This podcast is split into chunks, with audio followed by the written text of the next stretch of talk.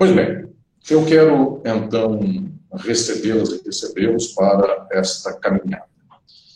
E, prezados e prezadas, esta caminhada de reflexão, quero começar dizendo que é bastante especial, dado que, né, muito bem-vindo todos e todos, vejo que até tenho é, alunos desse curso do Pará, então do Pará ao sul, vejo que há muitas, muitos estados presentes. Pois bem, é, quero dizer aqui de pronto que pensar a formação jurídica é algo de extremamente especial, dado que as pessoas vivem a vida jurídica, a vida prática do direito, mas em geral não pensam por que fazem esta prática jurídica desse modo. Então é um fazer sem saber. Efetivamente, é pouca a tradição que nós temos no Brasil, e pasmem, não é questão só do Brasil, no mundo inteiro, é pouco o acúmulo de saber a respeito da formação jurídica. Porque se imagina que o advogado e o jurista, de modo geral, saem fazendo, não precisam de muito ou de muita reflexão a respeito do porquê fazem. Isso seria mais ou menos como imaginar que advogado e jurista é uma profissão tal qual um trabalho braçal no qual a pessoa imagina, porque também é errado isso, esse preconceito contra o trabalho braçal, é, a pessoa imagina que basta colocar um tijolo em cima do outro e já há uma parede e isso já faz um pedreiro. Tanto é um preconceito contra o pedreiro, que tem um saber, e também aqui é algo que não se dá a devida dimensão de imaginar como a advogada e o advogado, vejo os catarinenses se ouvindo também, boa noite, bom revê-lo, é, é, é preciso pensar como a advogada e o advogado se formam, se educam, e mais que isso, não é só para entender esta caminhada, mas também para ter meios de transformarmos esta caminhada de forja do jurista. Porque nós podemos compreender, e isso eu farei com todas e todos, poderemos compreender que, em algum momento, esta caminhada tem problemas, tem contradições, inclusive estruturais de tal modo que não adianta fazer paliativos, não adianta pensar em pequenos remédios que não tratam da questão no seu plano fulcral, naquela que é a sua questão central. Portanto, insisto aqui, neste primeiro momento, em dizer que eu começo com esta cátedra, que é a primeira cátedra da história da ESA, da Escola Superior da Advocacia da OAB. Eu estou inaugurando aqui uma reflexão que efetivamente é urgente é necessária, é fundamental, e com ela eu deposito muita esperança de que nós possamos entender o nosso tempo para transformá-lo.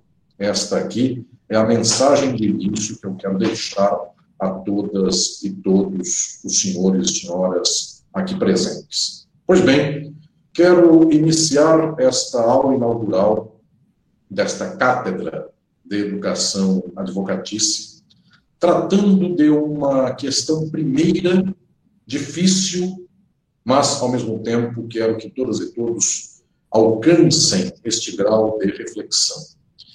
As senhoras e senhores talvez já tenham ouvido, e é mais frequente, é recorrente, que alguém diga assim: existem problemas ou existem virtudes, não importa, neste caso, de início, se são problemas ou virtudes, mas existem questões que se relacionam ao ensino do direito, ao ensino jurídico.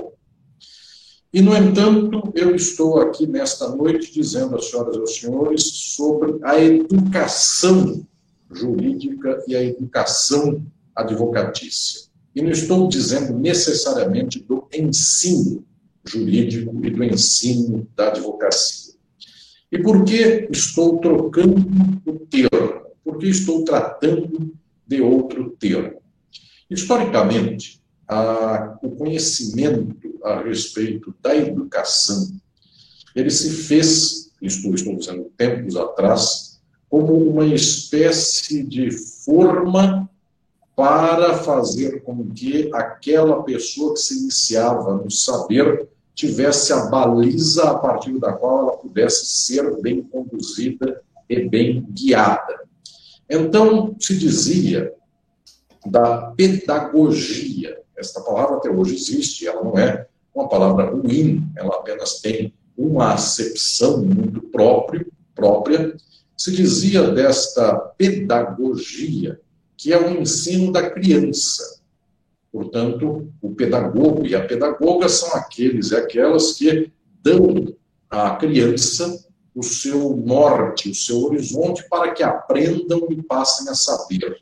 Portanto, esta ortopedia do andar ereto, como diziam no tempo do iluminismo, que é corrigir o jeito de andar de uma criança para que um dia se torne um adulto. Então se diz, como se corrige e como se dá o guia? Isto, isto se faz mediante o ensino. Uma pessoa ensina, a outra aprende.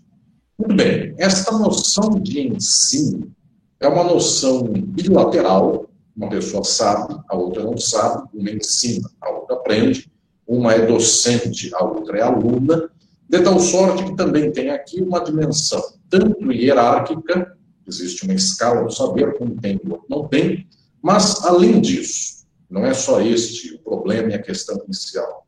Existe aqui a ideia pressuposta de que, em sendo um ensino, existe uma espécie de campo preliminar, um vestíbulo, um laboratório, um campo laboratorial, a partir do qual eu tomo o aluno e a aluna, eu ensino ao aluno e à aluna aquilo que é central, depois este aluno e aluna saem para o mundo e lá no mundo aplicam o conhecimento que aprenderam neste laboratório neste vestíbulo, neste espaço inicial que o formaria. Pois bem, a história recente dos séculos XIX, e em especial do século XX, e chegando até agora, obviamente, ao século XXI, desmonta este quadro do ensino.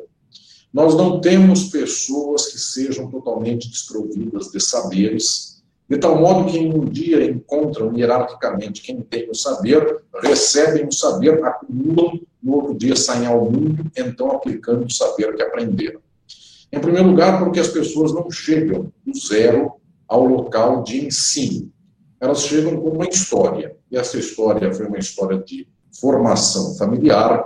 Elas falam o vernáculo, elas falam, portanto, a língua, ainda que até no ensino básico, quando entram na primeira série da escola, possam até nem sequer saber ler e escrever, mas quando a professora fala sim ou fala não, esta criança já tem uma memória de aprendizado do pai, da mãe, do irmão, da irmã, do vizinho, da avó, do avô, que disseram sim e não, e a criança, com seis anos de idade, sabe que sim é algo que permite continuar fazendo aquilo, e não é não, ou seja, é uma proibição, portanto, é algo desagradável e o faz daquilo que ela esteja fazendo ou não fazendo.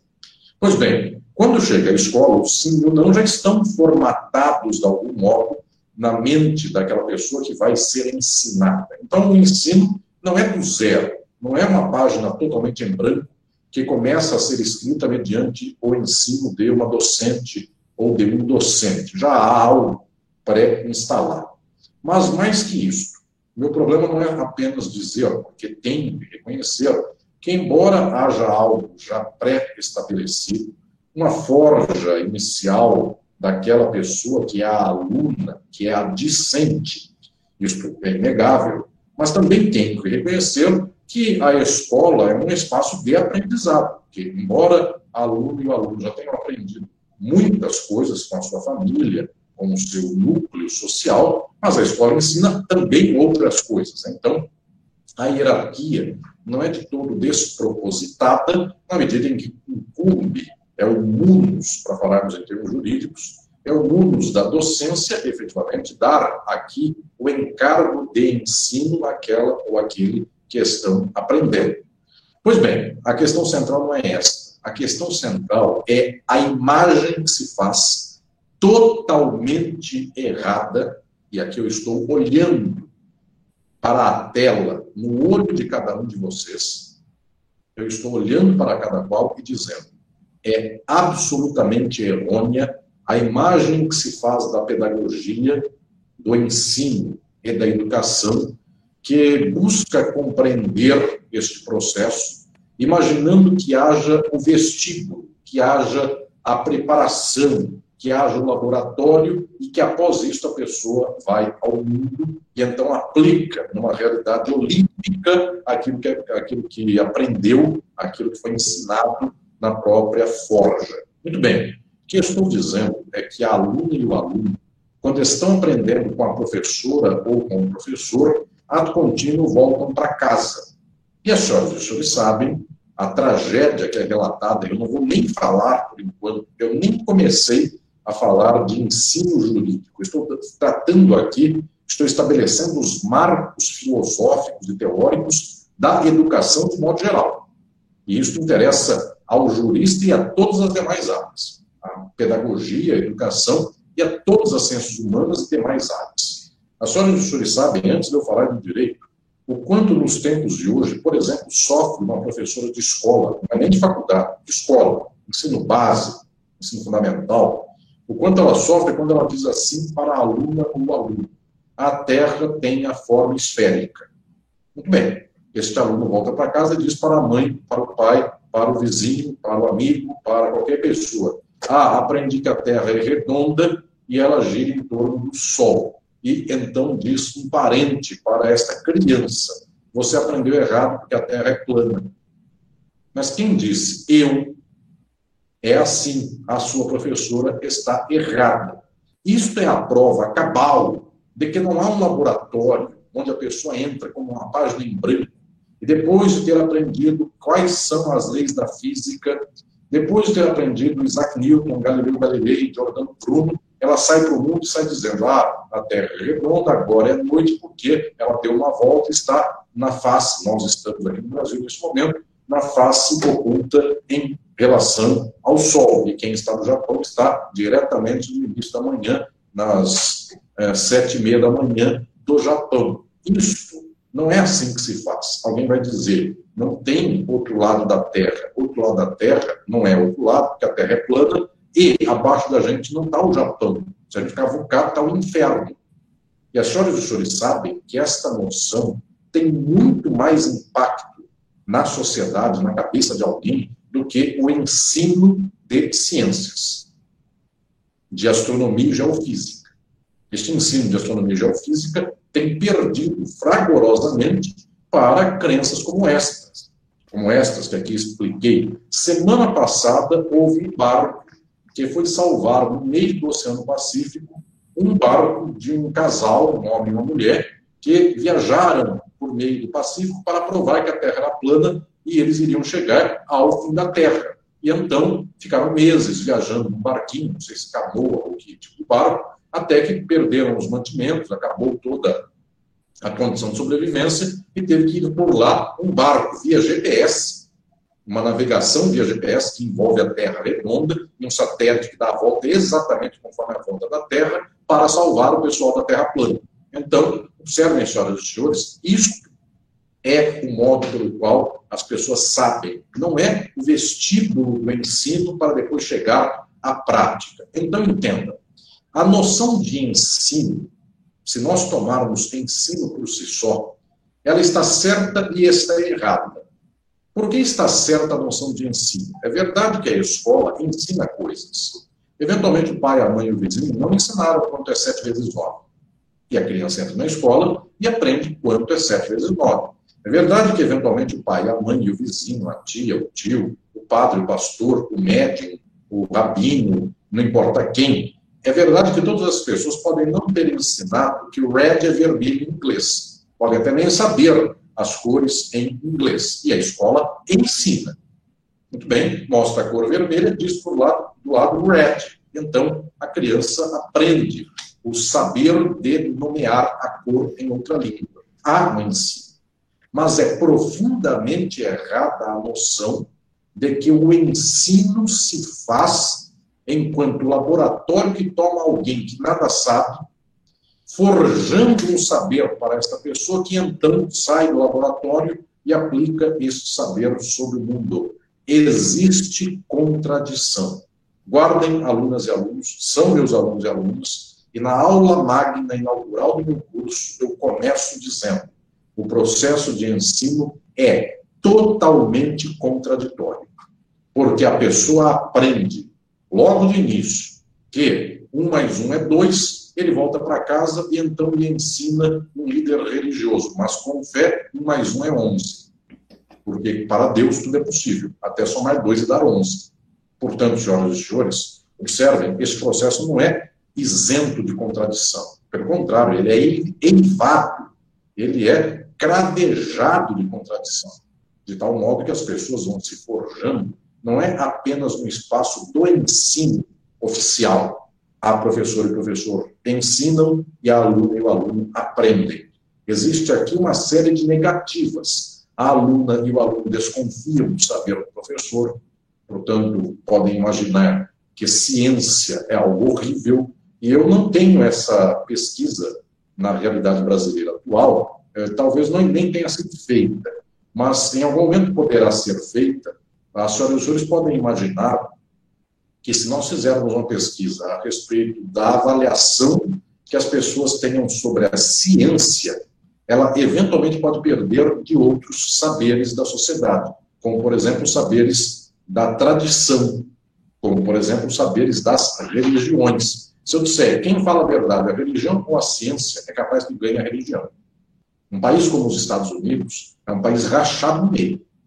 Exatamente. Metade crê que é a religião que explica o mundo, a outra metade crê que é a razão. O Brasil chegou, ou está chegando, basicamente no padrão estadunidense. Também metade da população crê que a ciência não é o que ensina. Quem ensina é um saber do mundo, de Deus, ou da verdade oculta, enfim, os é, protocolos, estamos quase nazismo, os protocolos dos sábios de Sião, esta ignomínia racista contra os judeus, que diziam que lá os sábios de Sião tinham algo a informar e que era uma verdade absoluta, e, portanto, davam por lá o preconceito racial contra o judeu.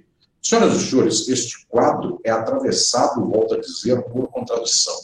De tal modo que não se deve imaginar, então, que o ensino seja um trabalho olímpico, de um coaching, um coach que venha ensinar o aluno, o atleta, e então ele sai adestrado e ele sai nadando, sai correndo, sai é, é praticando um esporte, porque o seu treinador assim o ensinou. Não é uma questão de adestramento.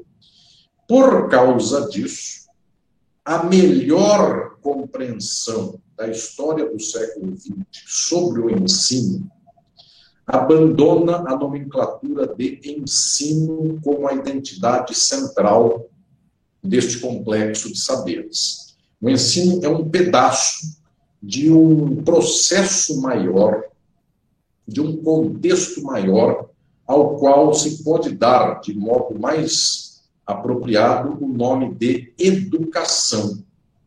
E este processo de educação que também tem dentro dele, em seu seio, também está posto nele o ensino. Este processo é muito mais do que apenas o ensino. Alguém que ensina é alguém que aprende. Este é um processo de constituição positiva e negativa de saberes na prática social. Educar-se é mais do que aprender ou ensinar. Esse processo de educação, inclusive, é o processo de filtrar o que se aprendeu ou o que se ensina, e após este filtro, reelaborar a partir de relações sociais, a partir de determinações, a partir de possibilidades e impossibilidades, é filtrar e reelaborar tudo que se aprendeu para então ter um conhecimento que não é apenas teorético, é fundamentalmente prático.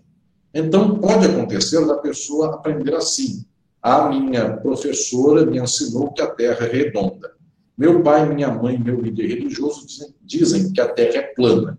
Então, o aluno ou aluna podem ter um processo de educação, de forja educativa, que diz assim: em um circuito que é da professora e do professor, para lá eu digo a Terra é redonda. Quando eu estou na minha casa ou no meu círculo social original, eu digo a Terra é plana. Então, o aluno e a aluna se educaram a ter duas falas. Eles se educaram a ter um protocolo social de aceitação da fala científica e outro protocolo social de não aceitação da ciência, e muito pelo contrário, de aceitação de uma crença. De tal modo que esta pessoa se educou. E o que é a educação? A educação é saber falar em cada ambiente uma linguagem.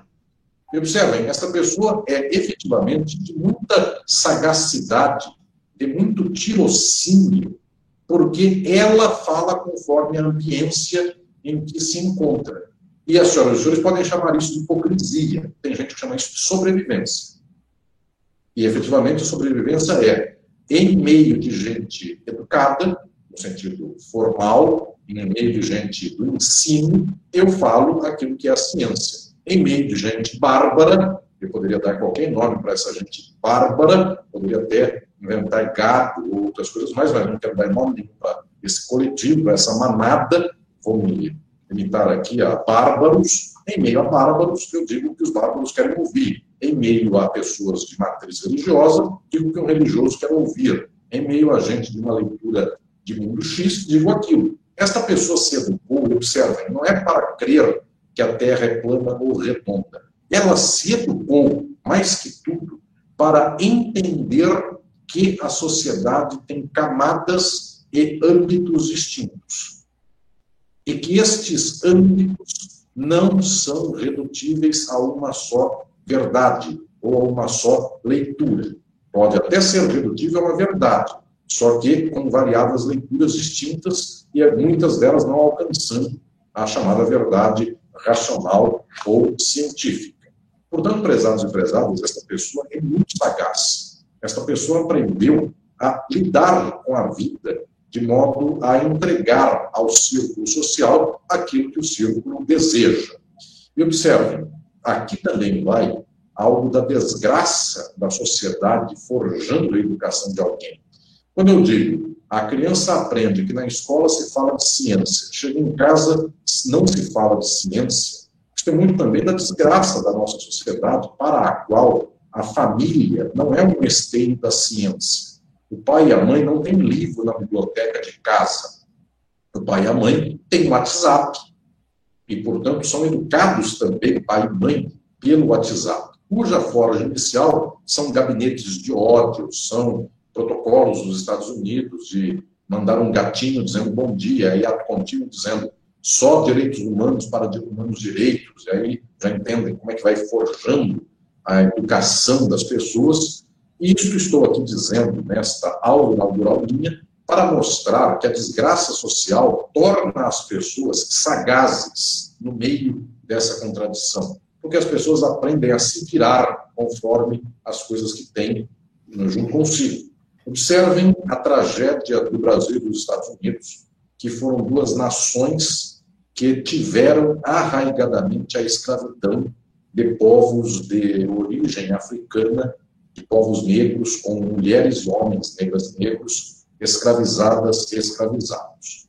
A escravizada e o escravizado foram impedidos de acesso, historicamente, a uma educação formal, que nós chamamos de ensino, a escola, tirando exceções. Muito bem, estes nossos irmãos que no passado foram escravizados e escravizadas, no entanto, tinham um saber, um saber prático. E esse saber, por exemplo, se revela na medida em que tinham que aprender que só havia um Deus, enquanto eles vinham de matrizes religiosas distintas, e que aqueles que eram seus orixás, na verdade, não eram orixás, eram santos. E houve um saber da parte das escravizadas e dos escravizados para continuar crendo e louvando seus orixás, apenas transplantando é, é, é, uma é, ou um orixá na imagem ou na figura daquele que era o santo ou a santa. Observem, é uma prática de sobrevivência. É uma prática de negociação social, de um saber que não vai se perder mas cuja manutenção só pode ser possível se transitar nas formas desta dominação e da exploração que tem um padrão que fosse culto. E, portanto, isto que seria um culto tem que transacionar com aquilo que fosse o culto. Isto se dá na história dos povos, não é só no Brasil, nos Estados Unidos, por todo lado, isso se dá também na forja daquela que é a educação das subjetividades. As pessoas aprendem, portanto, que não podendo chamar Iemanjá pelo nome, elas dizem Santa Bárbara e tá bom para o poderoso, para o senhor de escravizados, para a pessoa exploradora, chamando de Santa Bárbara já era possível e a pessoa continua a sua crença na rainha do mar, ou então na entidade que preside uh, os desígnios marítimos. Pois bem, o que estou dizendo aqui é que sempre estas transações acontecem. Existem pessoas, muito recentemente, que estudam, inclusive, pequenas questões que, para a estrutura da cultura, do ensino formal, passam por burrice. E existem pessoas que percebem que esta burrice é uma sofisticação educacional no nível no qual as pessoas não percebem a sagacidade deste estabelecimento educativo. Existem teóricos da linguística mais progressistas. Eu dou o nome, inclusive, de Marcos Bagno, um teórico da linguagem brasileira, que não só ele, muitas, muitos, isso é um trabalho de décadas e eventualmente séculos. Existem muitas e muitos que percebem o seguinte: por que o brasileiro fala uma frase em geral com quase todas as palavras no singular e não no plural? Isso é uma tradição brasileira. Nós vai, é nós. Todos entendemos que é nós, quer dizer, somos nós. Mas a pessoa diz é nós. Pois bem, coisas como tais são frequentes na língua portuguesa de norte a sul. Tanto assim que existe a chave da fala erudita, que é muito pouco no nosso dia a dia, e a chave da fala popular, que é frequente para todos nós, inclusive para um advogado, inclusive para um magistrado, inclusive para é, uma pessoa formada em qualquer outra faculdade. Ela usa a linguagem do português comendo plurais, falando quase tudo no singular. Existem teses que mostram que isso é uma sagacidade educacional. E alguém vai perguntar, mas como uma sagacidade educacional ser burro? Sim, senhoras e senhores, ser burro é uma inteligência. E observem o que estou dizendo aqui. Uma pessoa que eventualmente esteja num círculo no qual não é prestigioso dizer que só se estuda. Um círculo de, gente que louva o atributo da fisicalidade. Então, as senhoras e senhores imaginem profissões como estas do campo, agrárias, nas quais a pessoa diz assim: chegou a onça, eu peguei a espingarda, dei um tiro na testa e ela morreu. Muito bem, a pessoa se orgulha de que matou a onça com um tiro só. Eu estava é, no rio Araguaia quando chegou uma sucuri no meio d'água e eu dei o um nó na sucuri. Pois bem, o louvor desta pessoa não é de que ela seja uma literata. O louvor é de que seja alguém da prática.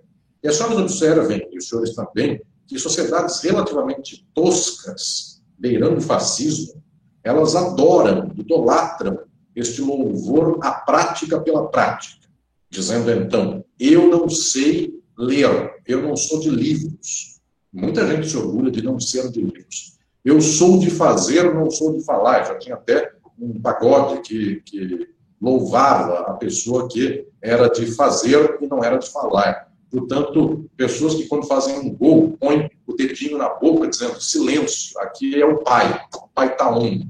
Portanto, aqui eu sou de fazer, não sou de falar. Pois bem, este louvor, inclusive que é muito típico da masculinidade ferida, enfim, desta potência que se tem que provar todo dia de que o homem chega para resolver eu peguei o touro à unha, coisas assim. As senhoras percebam, e os senhores percebam, que numa sociedade que começa a enfrentar o patriarcalismo e o machismo, estas questões parece que voltam com tudo, porque então o homem tem que provar a sua masculinidade do tipo, se não fosse eu ser estúpido e dar tiro, você, mulher, não se defendia. Então, uma espécie de louvor do primitivismo, que todas e todos aqui sabem, está sendo, inclusive, muito na moda. E para eu não falar do Brasil, eu falo do Trump. Trump é o cara que, então, é, não basta falar do chefe, eu preciso falar do, do, do, do áulico. Enfim, eu falo áulico porque ninguém sabe, tirando vocês, ninguém sabe que é áulico, então já não dá problema aqui também de, de outras questões. Tudo bem, se eu falo do chefe que é o Trump, o Trump é isso. Eu chego e arrebento. Trump, inclusive, é um homem de vocabulário muito reduzido. Fizeram uma conta por dia, basicamente ele usa ao todo 400 palavras. Isso dá vocabulário. Sim, não, está é, tá demitido, é, fake news, enfim. Com isso, se construi no dia a dia. Pois bem, há estudos que dizem o seguinte: a pessoa segura é um sinal de educação. E por que isso se dá? Imaginem que alguém está no meio de uma é, é, boiada é, transportando um gato, eu estou dizendo aqui no sentido literal do gato, não no sentido simbólico. Alguém está no interior do Goiás transportando um gato para o Tocantins. Pois bem, e para não ofender Estado alheio, alguém está no interior de São Paulo, enfim, levando gato. Muito bem. Então, esta pessoa que está no interior de São Paulo, é, levando gato de um lado para o outro, esta pessoa diz assim: é, colegas, é, é, amigos, boiadeiros, por gentileza, vamos parar nesta estalagem para que nós possamos almoçar. Se uma pessoa falar assim, com esta frase, ela será vilipendiada, ela será, usando o sentido vulgar da palavra, zoada pelo resto da vida. Ela vai dizer: vamos parar aqui. O vamos parar aqui não comporta vamos parar aqui. A pessoa diz vamos. E existe um estudo que diz o seguinte: o brasileiro, a língua portuguesa, ela comporta, numa, numa frase como esta que eu falei, vamos parar aqui, a declinação do vamos só existe uma, está no inconsciente linguístico de qualquer brasileira ou de qualquer brasileiro. Todos nós sabemos que quando nós falamos vamos, só tem uma forma de declinar o ir, que é o vamos, que é a forma do plural. Porque se eu quiser dizer no singular, eu digo eu vou. Se vamos, só tem uma vez que entra a palavra, a declinação do verbo. Vamos. Porque eu vou, tu vais, nós, nós vamos. Ele vai, nós vamos. Eles vão. Portanto, o vamos não serve para nenhuma outra pessoa, em nenhuma outra declaração, a origem de vamos. Então, eu não preciso falar a palavra inteira, me basta falar vamos. Porque vamos eu já sei que não tem outra palavra que dê vamos. Então, se eu cortar no meio do final, todo mundo entendeu que é vamos nós. Se eu disser a palavra inteira, eu fui pernóstico. Eu fui aqui excessivamente correto. Então, eu não fui prático. Porque se eu disser vamos, todo mundo entendeu que é vamos. Não tem outra possibilidade dessa palavra no nosso inconsciente. Existem palavras que efetivamente elas declinam nominalmente, verbalmente, para várias possíveis acepções. Então, eu tenho que falar a palavra inteira, mas as que não declinam, e só tem uma declinação possível, eu posso cortar sem o S, e todos já entenderam que vamos é vamos. Portanto, se eu continuar dizendo vamos com um S a mais, dá mais trabalho para mim e as pessoas perceberão que eu estou dando trabalho para as outras. Portanto, ao dar trabalho para as outras, eu não sou legal, eu não sou companheira, eu não sou amiga das outras, porque eu estou fazendo com que elas custem, demora mais minha frase quando eu digo vamos lá. E quando eu digo vamos lá, está mais rápido. Então, eu sou mais amigo de alguém quando eu ajudo este alguém encurtando a frase, ou seja, é um ato de educação, de estratégia de bem viver e encurtar a frase ser burro. Se eu for sofisticado, eu passo de modo absurdamente é, envergonhado a não contribuir com o entendimento rápido dos outros. Então, percebam, em termos de linguística, vamos lá, está dizendo, tem uma mineira aqui, mineiro quase que é o exemplar máximo da fraternidade é, é, linguística, ou seja, é, é, isso aí já deu. Ali, muito bem. Que estou dizendo é que a burrice é uma esperteza.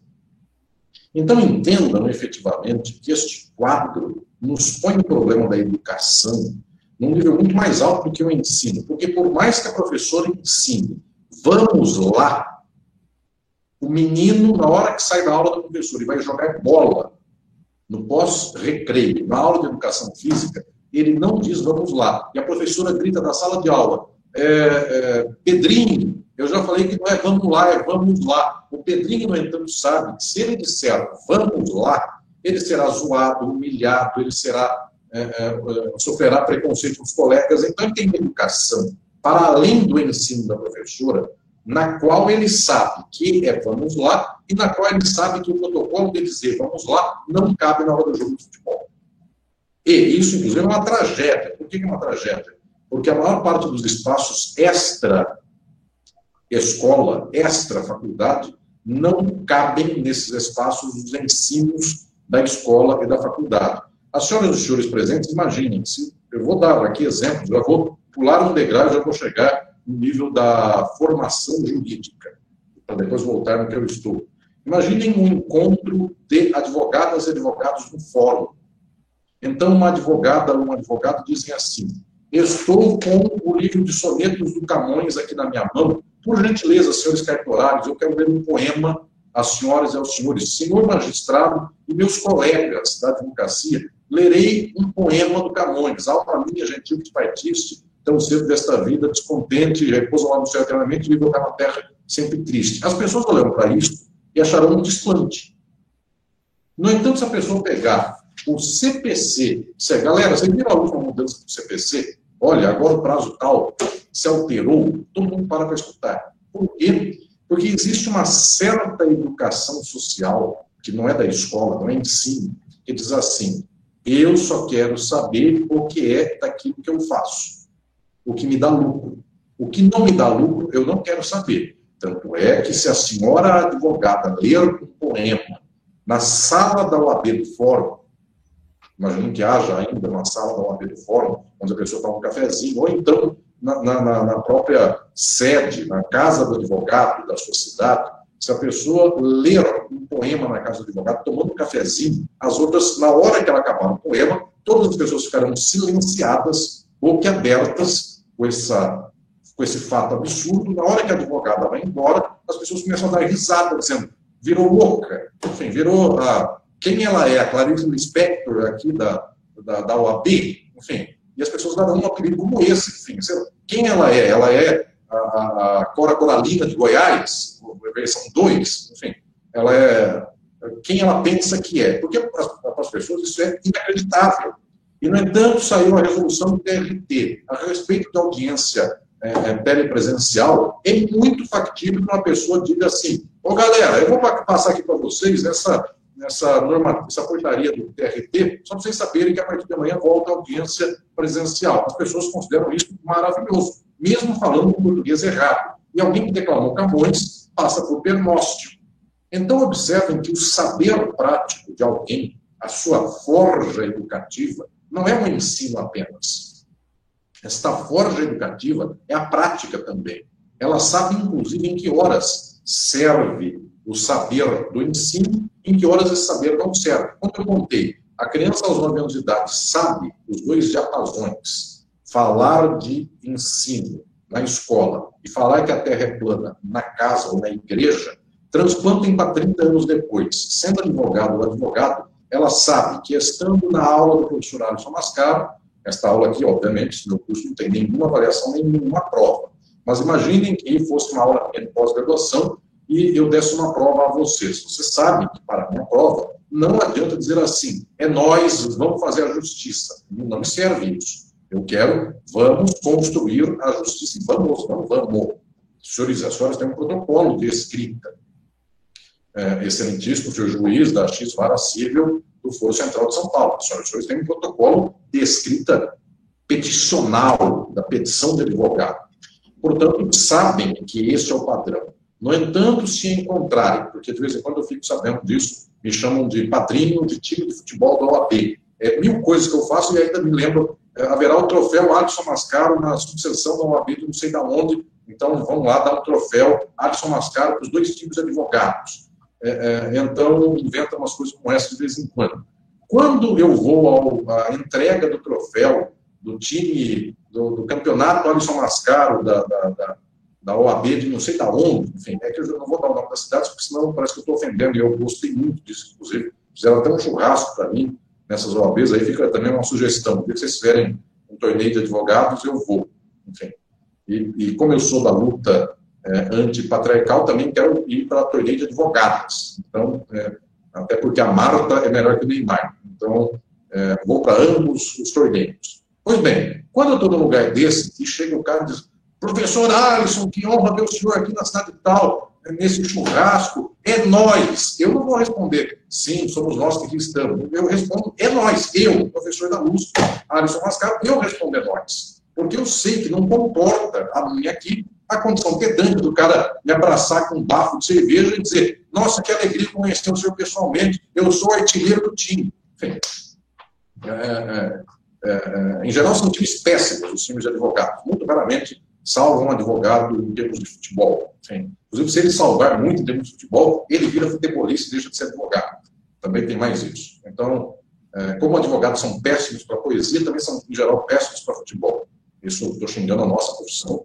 Enfim, dado a isso, eu quero que as senhoras e sejam bons da advocacia. Então, sendo bom no principal, o resto pouco importa. Pois bem, o que estou dizendo é que este, esta educação de entender aonde se está é uma sagacidade pela qual, então, quando volta no trâmite da minha aula, volta o trâmite de somos nós, estamos aqui e ponto final. Percebam, portanto, agora a questão central. Quando eu estou falando de questões linguísticas, chega até um certo ponto do problema. No entanto, essas questões chegam a níveis muito mais altos, que são o seguinte: eu já vou antecipar todo o coração do que eu vou ensinar a vocês nesta minha cátedra aqui na OAB, na ESA. Uma pessoa sabe que no ambiente do fórum, da audiência, fórum, audiência, porque fórum cafezinho com o cartorário, fórum cafezinho com o, o, segurança do fórum, fórum cafezinho com outro advogado, é outro ambiente. Ambiente da audiência, a pessoa sabe que é igual ao ambiente da sala de aula ou da minha cátedra, na qual a pessoa diz assim: temos que defender os direitos humanos. Sem advogado não se faz justiça. A OAB salvaguarda a justiça, é a OAB, é o último respaldo dos direitos humanos. Bonito. Isso dá para falar numa audiência, isso dá para falar na minha aula, na pergunta do final da aula, sempre tem quem vai fazer essa pergunta. Professor Alisson, e os direitos humanos? Então, sempre tem essa pessoa que se esnoba no sentido de falar bonito, etc e tal. Pois bem, as senhoras e os senhores sabem que acabada a audiência, chega lá na reunião do segurança com, com o porteiro de estacionamento do fórum, onde vocês guardaram o carro, com o cartorário e mais o promotor de justiça que está passando, e se encontram os cinco. E os cinco, por um acaso, são santistas, corintianos, palmeirenses ou são paulinos, ou cada um de um time. E eles dizem, isso é uma segunda-feira. Ou, você viu que piaba ontem que sofreu o jogo tal, do time tal? Nossa, o time foi um horror. Nisso se juntam ao mesmo tempo, se infantilizam mentalmente ao mesmo tempo um promotor, um juiz, um advogado, um segurança, um cartorário e um porteiro. Os seis passam a ser criança novamente. E dizem, ah, mas você não viu a jogada que fez o, o, o jogador do time tal. Aquilo é muito franco. Pois bem, seis pessoas, vocês sabem que essa cena é muito frequente. Seis pessoas se encontram, mal se conhecem e, portanto, se congraçam nesta coisa que é, sou de futebol, sei falar algo que todo mundo sabe dizer também. Senhoras e senhores, nesse momento, o pessoal vai dizer assim: ah, mas ele só fez o gol porque o zagueiro foi muito fraco e não marcou ele direito. Porque se o zagueiro tivesse chegado por trás e desse um carrinho para quebrar a perna dele, ele não fazia o gol. Aí era bem feito que ele quebrasse a perna e não jogasse por três anos. Eu estou dizendo, ah, mas é direitos humanos, onde já se viu, não pode quebrar a perna de ninguém. Aí outro responderia, ah, direitos humanos, só para humanos direitos. Os seis, que na audiência, 20 minutos antes, defenderam os direitos humanos, o protocolo do respeito ao outro. 20 minutos depois, tomando um cafezinho no copo de plástico, em geral com açúcar, porque pessoas que desrespeitam os direitos humanos tomam café com açúcar. Né? São pessoas, é, não são gourmets, são pessoas do açúcar é, refinado, do mais forte. Pois bem, o, o churrasco é muito salgado e o doce é muito doce. É assim que se forma a mentalidade média de alguém isso não sou eu que digo, é um filósofo dos nossos tempos, alemão, é, Anselm que diz, quanto mais burra for a pessoa, mais ela é dada a comida muito salgada e sobremesa muito doce. Então, é um paladar dos extremos, não tem meio termo. Ela não conhece o que é amargo, o que é chá, o que é doce meio é, suave ou meio salgado. Então, é sempre um extremo. Churrasco com é, sorvete do McDonald's. Portanto, esses dois extremos constituem uma pessoa média. O McDonald's é para pessoas médias, enfim. A batata mais salgada com o docinho de saída mais docinho possível e uma Coca-Cola mais doce possível, dá, na média, uma sobremesa, uma comida de lanchonete. Pois bem, estou dizendo é que essa gente, 20 minutos antes, falou em favor dos direitos humanos. 20 minutos depois, fala contra. Aí vem a advogada, e várias, eu fiquei feliz de vocês deram risada, no sentido muito positivo, como eu disse, quero ver um time de advogados de futebol, aí passa uma advogada e houve seis caras falando de futebol, ela é uma advogada, diz assim, ó oh, galera, ó, muito bom ver vocês falando de futebol, porque eu estou organizando aqui na subseção o time das advogadas. Os seis olham para aquela fala, para aquela frase, se aguentam. Na hora que ela vai embora, eles vão dizer impropérios e preconceitos, como os de orientação é, de gênero, como os de gênero, por exemplo, e vão dizer o seguinte, e a senhora, a senhora já sabe, em geral é homofobia contra a mulher jogadora de futebol e todas as demais questões, e vão dizer, aquela é a advogada que joga bola. De tal modo que, então, ato contínuo volta a piada. Ou seja, na frente da advogada não ri. Um minuto depois, todos caem na risada. O que é isso? Isso é uma educação do machismo, que ensina ao homem que na frente de uma mulher, em mulher não se bate, nem com uma rosa. Frases desgraçadas do machismo, do patriarcalismo. Então, na frente da mulher, assim, a senhora vai liderar o time das advogadas no OAB contra as advogadas da sucessão da outra cidade. Pois bem, estarei é, é, torcendo para o time da senhora. Ato contínuo, ela vai embora, o machismo da quinta série volta para pessoas de 60 anos de idade, eles têm 60 anos de idade, mas eles se comportam como quinta série, e eles vão dar risadinha dizendo, é, tá, tá vendo lá? A doutora da bola.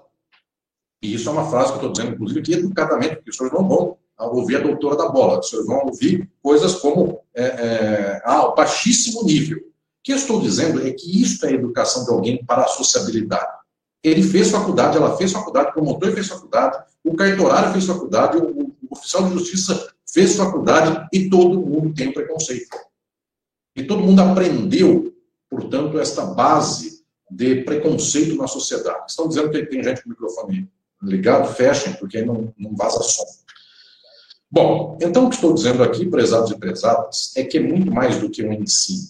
Alguém se forja no mundo e para a advocacia e para o direito, alguém se forja num processo educativo. E a primeira deriva, primeira conclusão, que eu quero logo de pronto também dizer aqui, dado que esta será uma reflexão na qual eu vou conduzi-las e conduzi-los para um caminho muito alto de pensamento filosófico sobre a advocacia. A primeira questão que eu quero aqui expor a todas e todos é que quando eu falo de educação, eu não falo no sentido edulcorado, idealizado, bonito, alto, majestoso da palavra educação. Quando eu digo o advogado e a advogada, bem como qualquer outra pessoa, se educam conforme a prática social, esta educação não é a coisa mais positiva e mais propositiva do mundo. A educação é, inclusive, o aprendizado do preconceito. Quando eu digo o promotor encontrou o advogado no estacionamento do fórum, mais o cartorário, mais o juiz, mais o oficial de justiça, mais o segurança do fórum e mais o é, porteiro do fórum, e para é, fazer o jogo perfeito, mais o réu e o autor da ação. Então, também para dizer que está todo mundo se encontrando na porta do fórum. E todo mundo parou para falar de Corinthians. E passou a advogada que falou que vai montar o time das mulheres da OAB. E todo mundo, até autor e réu, ficaram caladinhos, surpresos. Não dá 30 segundos que ela deu as costas. Eles começam a cair na risada, autor e réu, juiz, promotor e parte, todo mundo cai na risada, isso é educação. E esta educação não é a melhor coisa do mundo. Isso é educação do preconceito. Isso se chama aprendeu o machismo. E ele aprendeu o machismo não foi na aula, não foi no ensino. A educação pode ser muito pior do que o ensino. Entendam? Eu não estou dizendo a educação é bonita, o ensino é formal, é burocrático. Não vai aqui essa dimensão dessa gente pós-moderna que diz assim: ah, a educação é muito opressora, o ensino é muito opressor, a educação é libertadora. Senhoras e senhores, pode ser, e pode ser o exato contrário. Que o ensino seja libertador, porque a professora e o professor não deixam é, falarem em sala de aula sobre o machismo, corrigem o machismo e o patriarcalismo, e a educação é que é opressora, porque o menino e a menina aprendem na aula que não deve prosperar o machismo, ato contínuo, vão para a porta da escola ou vão para a porta do fórum e todos aprendem a, com a risadinha que, inclusive, o machismo é assim que se comporta. Ou seja, é assim que vai se fazendo a educação na prática. E educação é maior do que ensino e não necessariamente é melhor do que ensino. Esta frase eu quero que guardem. Esta frase minha é para que guardem para a forja de todas e todos vocês no que tange à educação advocatícia, à educação jurídica. A educação é mais extensa do que o ensino, só que ela não necessariamente é melhor do que o ensino. Ela até pode ser melhor e pode ser pior. Eu dei o exemplo da educação pior do que o ensino. Eu dou um exemplo do ensino pior do que a educação. Imaginem que vocês tenham em sala de aula, na Faculdade de Direito, um professor racista. E esse professor racista ensina de modo racista. E, eventualmente, a educação vossa na prática é antirracista e, portanto, muito melhor do que o ensino do professor. Portanto, não tem relação nenhuma, não tem correlação qual é melhor ou pior, o ensino ou a educação. Ambos são o que são, podem ser melhores ou piores. O fato é que a educação é maior do que o ensino. O ensino é o momento desta formação imediatamente é, da escola, da faculdade. Obrigado, querida Patrícia, obrigado. É, daquele ambiente no qual alguém tem um saber e passa o saber para o outro. A educação é muito mais do que isso. Então, prezadas e prezados, eu quero aqui de pronto dizer que a história do século XX foi a história para mostrar que o problema do ensino é maior do que o problema da sala de aula de que a professora e o professor ensinam e o aluno e a aluna aprendem. O problema do ensino é muito maior, portanto, é o problema da educação. Então, observem o que estou aqui dizendo. O problema da educação é muito mais científico do que só o problema do ensino. Pensar, refletir, pesquisar e lutar no que tange a educação é uma fronteira muito mais avançada do que fazer tudo isso apenas para o campo do ensino. Porque eu volto a dizer, se eu ensinar o professor da faculdade de Direito a não ser racista, a não ser machista, nem ser homofóbico, eu não faço, a partir daí, estudantes de direito antipatriarcais, antirracistas e anti-homofóbicos. Eu faço gente que aprendeu isso e, e obrigado, Nayara, e efetivamente, na hora que saem daí, aprendem a piadinha na porta da faculdade. Então, eu vou falar uma coisa a mais que todas e todos já conseguem aqui entender. O centro acadêmico, às vezes, educa muito mais do que a sala de aula. Você já consegue, você já consegue agora entender esta imagem que eu estou fazendo, dada a concepção teórica que eu estou dizendo. Imaginem que eu, professor Alisson Mascaro, falo de mim. Na USP, eu dou uma aula, e nesta aula eu falo da luta histórica contra o machismo, contra o racismo, contra a homofobia. Ou bem, sai o aluno da sala de aula e, ato contínuo, o aluno vai beber a cerveja com os brothers, e se ele chama os colegas de brothers, e os brothers chamam ele de colega, provavelmente na, na, no quarto copo da cerveja vai ter uma frase machista, do tipo, fulano não merece ser estuprada porque é feia. Essas absurdas frases não são só de deputados, são de pessoas do dia a dia. Então, o que estou falando efetivamente, às senhoras e aos senhores, é que o centro acadêmico, o bar na frente da faculdade, toda faculdade de direito tem um bar na frente, o bar na frente da faculdade educa mais do que a sala de aula. Vocês conseguem entender o que estou dizendo aqui? O ensino é um pedaço da educação, mas não é todo o problema da educação. Portanto, até hoje, via de regra, as pessoas trabalham mal com o problema da formação jurídica. Por quê? As pessoas dizem assim: ah, falta ensinar para o aluno direito tal coisa. E qual é a solução do problema? Consta na OAB e no MEC que tem que ensinar isso na faculdade. Então tem até uma aula chamada X. Muito bem, eles acabam a aula chamada X, vão para o bar e no bar aprende-se exatamente o oposto do que a aula disse. Portanto, senhoras e senhores, é mais ou menos gastar energia à toa, porque nós não estamos sabendo radiografar cientificamente aonde está o problema. Então, me entendam, eu falarei algumas vezes de ensino, mas fundamentalmente eu falarei de educação. E mais que isso, é a primeira aula, é a aula magna do meu curso. Vocês já conseguem compreender que educação é, Patrícia, Maria, seu microfone está aberto, por gentileza, feche. Vamos ver se ela ouve. Ou então alguém da ESA fecha o microfone dela. É, é, vamos lá. O que estou dizendo é que quando eu falar, obrigado, quando eu falar de educação, não pensem que a educação é o paraíso na terra onde os anjos vão. Educação pode ser para o pior, Guardem o que eu estou falando aqui. Eu posso até propor, e devo propor, como é que se educa para ser nazista. Estão entendendo aqui no caso extremo da palavra que eu estou dizendo? Para ser nazista, precisa de uma educação.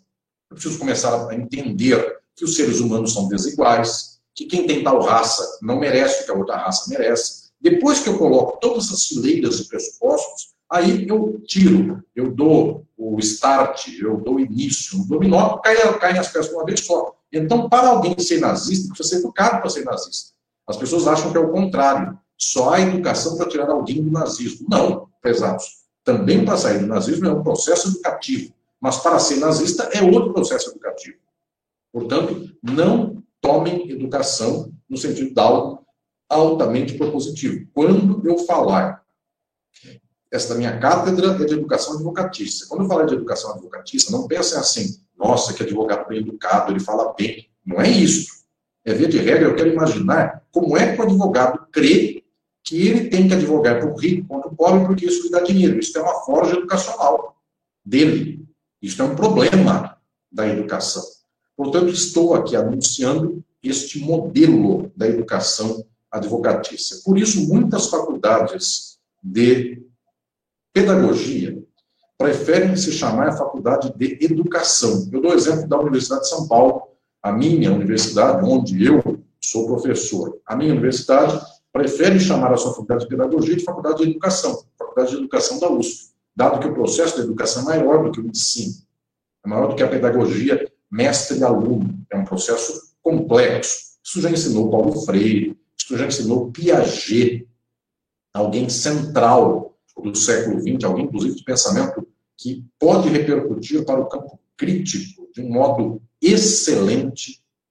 Inclusive, os pensadores críticos gostavam do Piaget, sempre tiveram boa acepção à reflexão do Piaget, que não é alguém tão longe da gente, alguém da segunda metade do século XX. Então, há, portanto, bom apreço a essa figura central é, para que senhores tenham uma ideia, na década de 70, na América Latina, começou a piada, triste piada, não devia nem ser uma piada isso, é uma tristeza, mas começou uma piada entre pessoas que lutavam pela educação, é uma, quase uma piada de, de choro, mas era assim. Existem dois métodos possíveis para formar um ser humano, método Piaget e método Pinochet. Enfim, esta forja da, da rima já lhes demonstra que o método Piaget está perdendo fragorosamente, o método Pinochet está ganhando amplamente na educação do mundo, infelizmente. Mas para dizer que o Piaget é um dos grandes construtores da educação. E isso inspirado no Freud, inspirado na psicanálise. Portanto, um processo de reflexão crítica sobre a educação de alta monta. Eu, na sexta-feira, lançarei um novo livro meu, que é este aqui, inclusive, que acabou de chegar hoje, eu nem tirei do pacotinho, nem tirei do plástico. Althusser e o materialismo aleatório. Althusser foi certamente o maior filósofo do mundo na segunda metade do século XX. Eu vou tirar do plástico, porque o plástico dá reflexo, e eu já mostro para vocês o livrinho. E sexta-feira haverá o lançamento do livro, e vocês agora são meus alunos e minhas alunas oficialmente. Então eu já os convido para uma, um evento meu e vocês estão todos, todos convidados para sexta-feira. É, o Rômulo ou a Thaís que estão por aí, passem minhas comunidades de Facebook, no link aí para o pessoal, que vocês sabem. Esse é o livro aqui. Não sei se alcançam o nome do livro. Dá para ler ou não? Autocel e o materialismo aleatório. Autocel se escreve assim. A-L-T-H-U-S-S-E-R. Pois bem, Althusser foi o maior filósofo da segunda metade do século XX. Ele e o grupo de alunos dele, os orientandos dele, tinham uma alta admiração por Piaget. profunda admiração. Portanto, era uma, uma abordagem quanto à educação de outro nível. Não era só ensino, o problema do pensamento na, no século XX, era educação. Eu quero, antes de chegar à segunda parte desta minha exposição, eu quero dizer que no Brasil o Rômulo é meu orientando de mestrado. Foi meu aluno na USP de graduação e agora é meu aluno de mestrado. E alguém a quem quero muito bem, junto com a Thaís, junto com os meus demais alunos aqui presentes. E, o Rômulo passou aí uma comunidade sobre mim no Facebook. Eu não tenho Facebook pessoal, por isso que eu dei o e-mail a vocês, mas é uma comunidade sobre mim que eles alimentam, onde há as informações. Então também haverá já amanhã a informação sobre o evento de sexta-feira à noite, às 20 horas, e o Guilherme já está me mandando até aí, é, obrigado, Guilherme, o link do livro da editora Contracorrente. Sexta-feira o lançamento coincidiu de ser três dias depois da aula magna do curso. Quero ver todas e todos por lá na sexta-feira, acompanhando virtualmente esta, este evento. Pois bem, é, quero agora dizer, antes de chegar à segunda parte da aula, que a educação foi também pensada no plano da formação jurídica. Nós temos alguns pensadores no Brasil que já refletiram sobre esta nossa expressão. Eu quero dizer que a expressão é, do direito é muito recorrente nesse sentido, é a expressão ensino jurídico. Essa é uma expressão de jurista, é ensino jurídico. O professor ensina, o aluno de direito aprende. Faz alguns anos, nós temos gente que não é do direito, gente da faculdade de educação, que começou a perceber que precisava ajudar o jurista a melhorar o vocabulário.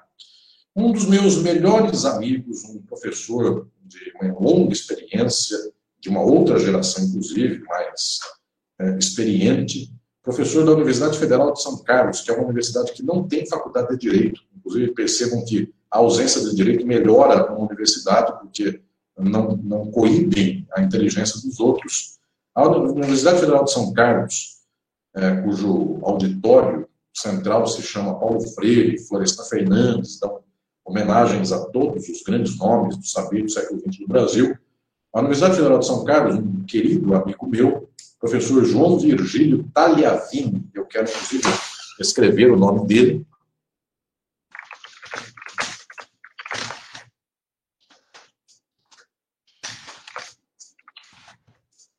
professor João Virgílio Tagliavini, que é da educação, nem é do veio uh, originalmente, ele propôs já há alguns anos que a OAB e as faculdades de direito trocassem a expressão ensino jurídico pela expressão educação jurídica.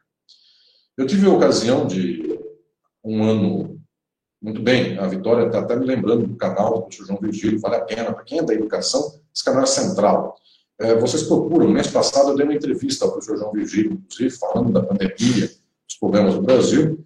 É, o professor João Virgílio, há quase 10 anos, propôs em alguns livros publicados pela própria OAB Federal, de São Paulo, que nós pensássemos a educação jurídica. E o meu texto principal, escrito sobre educação jurídica, é o texto âncora, é o texto que abre um dos livros da OAB para pensar a educação jurídica portanto, uma reflexão minha já para transplantar o problema para esses termos atuais. Portanto, estou dizendo que nós temos já uma história surgindo no Brasil para problematizar o ensino do direito e dizer que ele é uma educação jurídica. E neste curso, eu ensinarei a vocês a pensar este horizonte e eu desenvolverei aquilo que é muito específico deste curso, que são os problemas da educação advocatícia. Portanto, como se dá esta educação advocatícia na sua realidade filosófica e na sua realidade prática.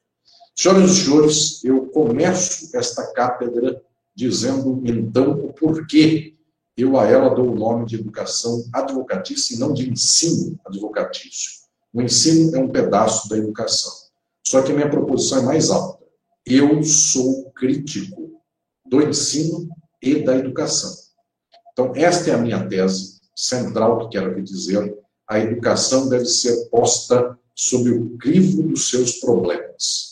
E, portanto, pensar a educação advocatícia é pensar forças e contradições, forjas e dificuldades. Entendem, portanto, que este longo trajeto que vocês aprenderão comigo neste curso do, ano de 2020, inaugurando a cátedra da OAB, é um processo pelo qual eu vou ensiná-los e ensiná-las, eu vou forjá-los e forjá-las para chegarmos mais alto na proposição, no entendimento, e também, esta é a minha esperança, na luta por um direito que seja distinto, porque, no final das contas, mais alto que isso é uma sociedade transformada.